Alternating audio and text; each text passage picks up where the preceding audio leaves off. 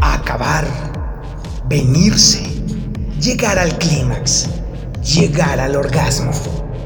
En cuanto entendemos qué es el sexo, pensamos que el orgasmo es la meta, pero la realidad es que según el cuerpo en que nazcamos, entenderemos los muy diversos mensajes que implica la satisfacción sexual.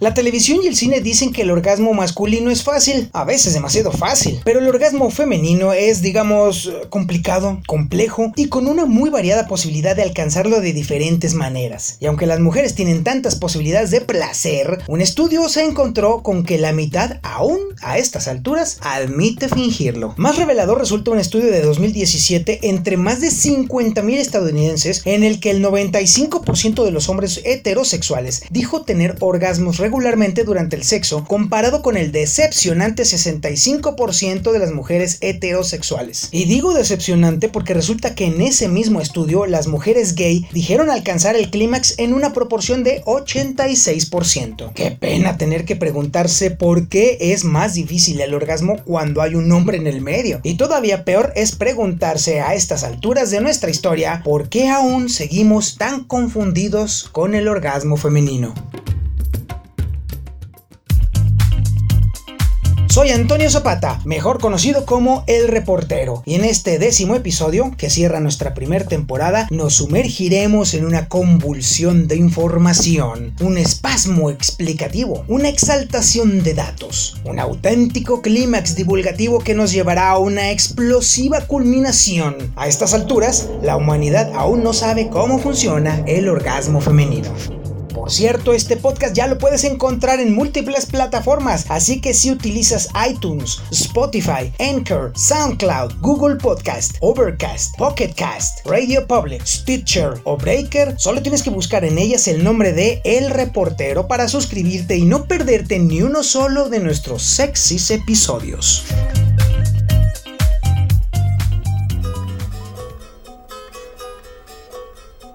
Para hablar de orgasmos tenemos que comenzar con el cerebro, pues resulta que nuestra azotea es completamente distinta cuando procesa un orgasmo, y resulta que lo único que químicamente se puede comparar con el clímax en nuestro cerebro es una convulsión. Aumenta el flujo de oxígeno y el transporte de nutrientes hacia él se multiplica exponencialmente. Así que en ese sentido el orgasmo debe ser bueno para las neuronas, pues técnicamente es ejercicio para el cerebro, y hacer ejercicio no puede estar mal. En el orgasmo el cerebro masculino y femenino se parecen, pero resulta que hay grandes diferencias después del orgasmo. El cerebro masculino experimenta un periodo refractario donde ya no responde a la estimulación genital, pero el cerebro de la mujer no es así, pues responde igual o tal vez incluso más después del primer orgasmo. Y es la razón por la que las mujeres pueden tener varios orgasmos seguidos. Además, según escaneos cerebrales, dos partes del cerebro activadas por el orgasmo se asocian con el olor, por lo que queda claro que existe una conexión primitiva entre el dolor y el placer que, por increíble que parezca, aún no comprendemos, ni científica ni conceptualmente. Pero el caso que nos ocupa tiene que ver más con el orgasmo femenino por ser no solo el más complejo, sino también el que más mitos tiene a su alrededor. Y es que, solo para empezar, las mujeres experimentan seguido placer sexual sin orgasmo. Según estudios aplicados a mujeres estadounidenses y francesas, entre el 16 y el 21% ha tenido muy pocos o ningún orgasmo, porcentajes que pueden empeorar cuando se estudia a mujeres latinoamericanas. La carencia de información no solo sobre los orgasmos femeninos, sino cómo al alcanzarlos, llegó al mundo del podcast de la mano de Remy Casimir, comediante que además resulta también ser podcaster y que en uno de sus episodios confesó abiertamente no haber sentido ningún orgasmo en su vida. How come? How come? How come I can't achieve? This is my new podcast about the fact that I've never had an orgasm and I am pissed. Este abierto acto de contrición logró que muchísimas mujeres, igual de enojadas que ella, se pusieran en contacto con ella para decirle que no estaba sola, nada sola. Una razón posible de que tantas mujeres no hayan tenido orgasmos es que no se les enseña a tenerlos. Su educación sexual, si es que la tuvieron, probablemente se centró en cosas como la clásica. Las niñas empiezan a menstruar y ocurre cada vez que un óvulo sin fertilizar se disuelve. Sífilis, gonorrea, enfermedades venéreas y miedo miedo, miedo, miedo por todos lados. Si les tocaba ver en el cine o en la televisión a mujeres teniendo orgasmos, todas se veían o se escuchaban más o menos así.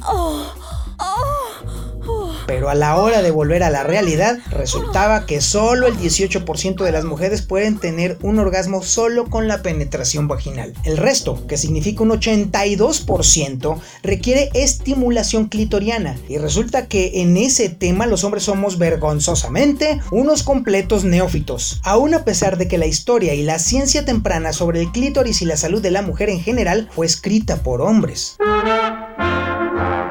aunque puede ser precisamente por eso que dos mitos sobre el clímax femenino hayan persistido tanto tiempo y que establecen que solo hay dos tipos de orgasmos, el vaginal y el clitoriano, y toda la fábula alrededor de esto comenzó con Sigmund Freud. En su libro de 1905, Tres ensayos sobre teoría sexual, Freud dijo que en la pubertad la excitación femenina debería transferirse del clítoris a la vagina, lo que establecía que las mujeres tenían orgasmos clitorianos, pero que los más maduros eran los vaginales. Hoy sabemos que eso es completamente absurdo. Freud también creía que trastornos psicológicos asociados con la mujer, como la neurosis y la histeria, se originaban en la preferencia por el estímulo clitoriano en la adultez. Eso ya ni siquiera es absurdo, sino completamente estúpido. Pero para el tiempo en el que se dio esta teoría fueron únicamente los hombres los que controlaron el discurso de la histeria femenina en el siglo XIX y dio pie a diagnósticos realmente tontos que además propiciaron que muchos doctores abusaran de las mujeres. En el mejor de los casos, y que llegaran a realizar auténticas salvajadas al practicarles clitoridectomías, que es la remoción quirúrgica del clítoris. Hay países en los que aún se practica este bestial procedimiento por razones religiosas y culturales para controlar la sexualidad femenina. Al menos 200 millones de niñas y mujeres en el mundo han experimentado alguna forma de mutilación genital. En nuestra aún enferma civilización, el placer se trata de privilegio, y una revisión de la historia nos muestra que no todos tienen derecho al placer. Aunque hubo momentos en que se habló de abierta forma y muy franca sobre el placer sexual femenino, en textos como el Kama Sutra y novelas eróticas de la dinastía Ming como el Loto Dorado y hasta en las letras del queer blues de los años 20 que eran bastante claras sobre el placer de la mujer bajo sus reglas, como esta maravilla de canción llamada Prove It On Me Blues de Ma Rainey.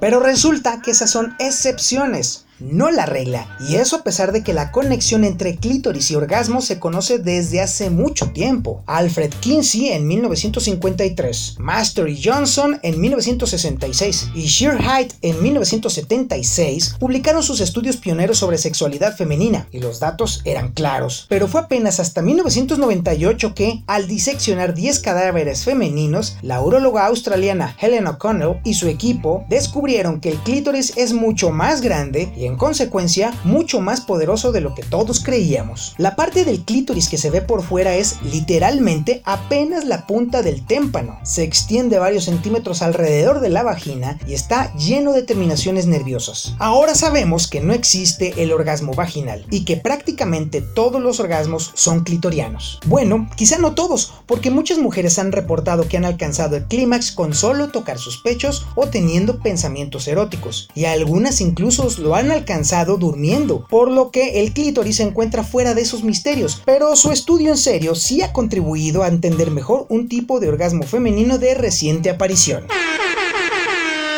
El famoso punto G que por cierto por poquito tuvo otro nombre, y bastante tonto por cierto. Por poquito se llama Cosquilleo Whipple, por el apellido de la investigadora que lo dio a conocer, pero terminó llamándose como se llama por el doctor Ernst Grafenberg, que es recordado por inventar el DIU moderno, y que en 1982 expandió su legado hasta la pared interior de la vagina. A partir de ese momento, el famosísimo punto G y posteriormente el aún controversial tema de la eyaculación femenina fueron buscados por otros investigadores y, como muchísimos hombres, a la hora de la hora no lo encontraron o no quedaron lo suficientemente seguros de haberlo encontrado. En la actualidad, muchos científicos ven la anatomía del placer genital femenino como un sistema que incluye el clítoris, la uretra y la vagina, y que el tamaño y la relación de este sistema varía en cada mujer, por lo que no hay un botón mágico que funcione para todas. Pero tal es la fama del punto G, el squirting y otras cosas que los medios de comunicación, en específico las revistas dirigidas al mercado femenino, han impreso miles y miles de mitos, instrucciones, mentiras y supuestas guías para encontrarlos y explotarlos. Y resulta que ese movimiento ha añadido supuestos nuevos puntos erógenos como el punto A, el punto U, el punto P y otras tonterías que distraen a las lectoras del verdadero punto al que se supone se debe de llegar cuando se trata del orgasmo. Y ese punto es que no debe de haber punto, porque cuando uno quiere llegar a una meta, entonces se pierde el placer del recorrido todo ese montón de patrañas y engaños alrededor del orgasmo femenino tiene su origen en la evidencia de que el orgasmo masculino es bastante claro y evidente, pero el femenino no lo es, incluso para muchas mujeres. En 1976, el informe Hyde analizó las experiencias sexuales de más de 3.000 mujeres. Algunas describieron las sensaciones y se preguntaron si lo que se sentían era un orgasmo. Y la realidad es que no es una pregunta tonta, porque los mismos científicos no concuerdan en si los orgasmos femeninos se expresan igual. Sabemos que se manifiestan como contracciones involuntarias y hay una idea de que intervienen los músculos del piso pélvico, pero ¿qué es lo que exactamente se contrae? Es increíble, pero estamos a punto de llegar al año 2020 y aún no lo sabemos, porque es extremadamente difícil medir exactamente qué músculos se contraen durante el orgasmo. Y eso nos lleva a pensar que esto ocurre porque en realidad no hay mucho interés por parte de los institutos nacionales de salud en determinar con precisión qué músculos actúan en el orgasmo femenino, pero eso es tema para otro podcast porque ya está en el terreno del feminismo. Lo cierto es que la ciencia también ha ignorado el hecho de que entre el 8 y el 20% de las mujeres hayan el coito doloroso. Por más de un siglo, el dolor sexual femenino se diagnosticó como vaginismo o dispareunia y fue tratado injustamente como de origen psicológico. Apenas en 2013 fue reclasificado como un trastorno por dolor. Ese es uno de los grandes problemas, pues si la ciencia aún ignora datos relevantes e importantes sobre la sexualidad y el orgasmo femeninos, millones de mujeres y hombres lo aprenden por cómo se muestra en la televisión, el cine y la pornografía. Y eso lo único que ha logrado es echarle a perder a millones y millones de personas su capacidad de entender el placer sexual. Porque aprender qué se espera durante el sexo y qué es tabú es lo que los sociólogos llaman guion sociosexual.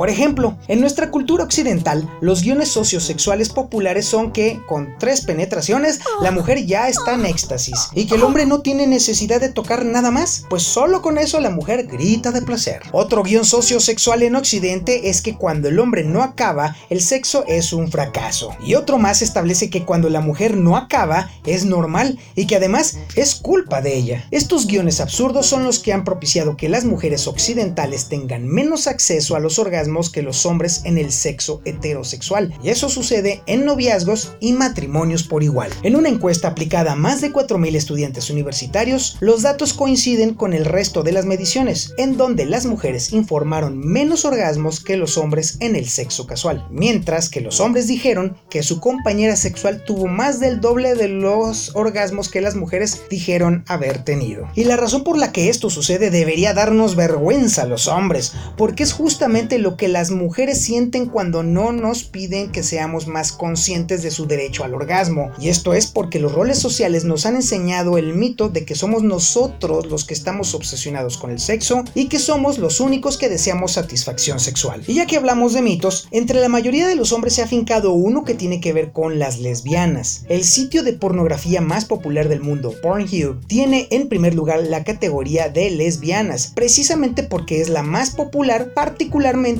entre los hombres.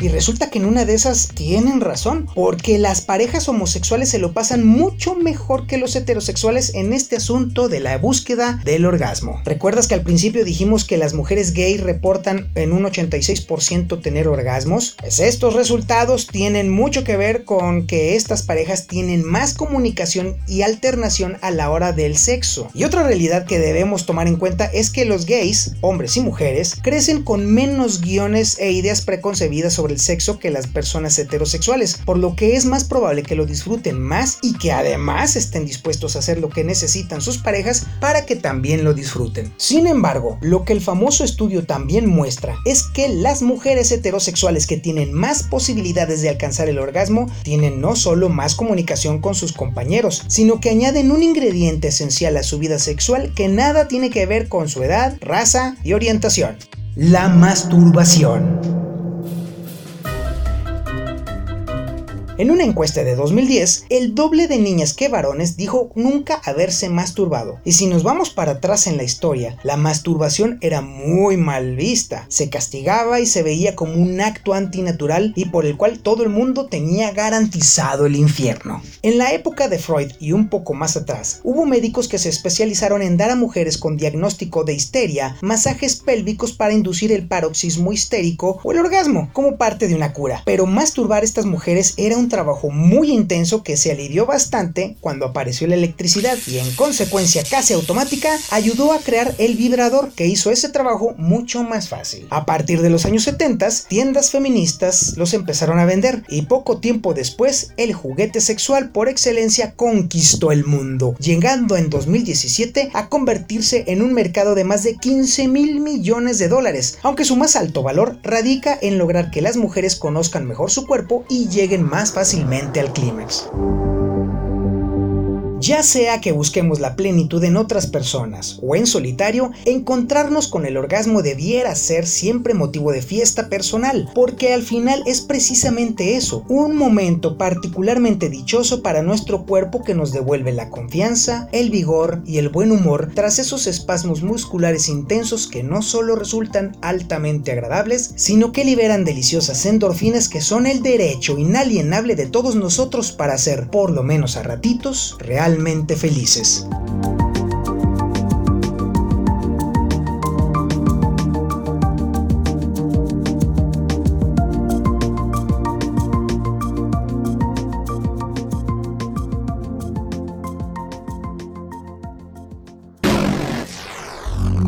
En tiempos donde las redes se inundan de mentiras y noticias falsas, nace un podcast que indaga, investiga y divulga hechos y fuentes confiables. Usamos las herramientas del periodismo para explorar los temas que nos intrigan y apasionan. Exploramos las mejores formas de comunicarnos con todas las generaciones. Verificamos la procedencia de la información que usamos y nos aseguramos que sea cierta, verídica y comprobable. Todo para generar un producto digno de tus oídos. Bienvenido a la primera temporada de El Podcast del Reportero.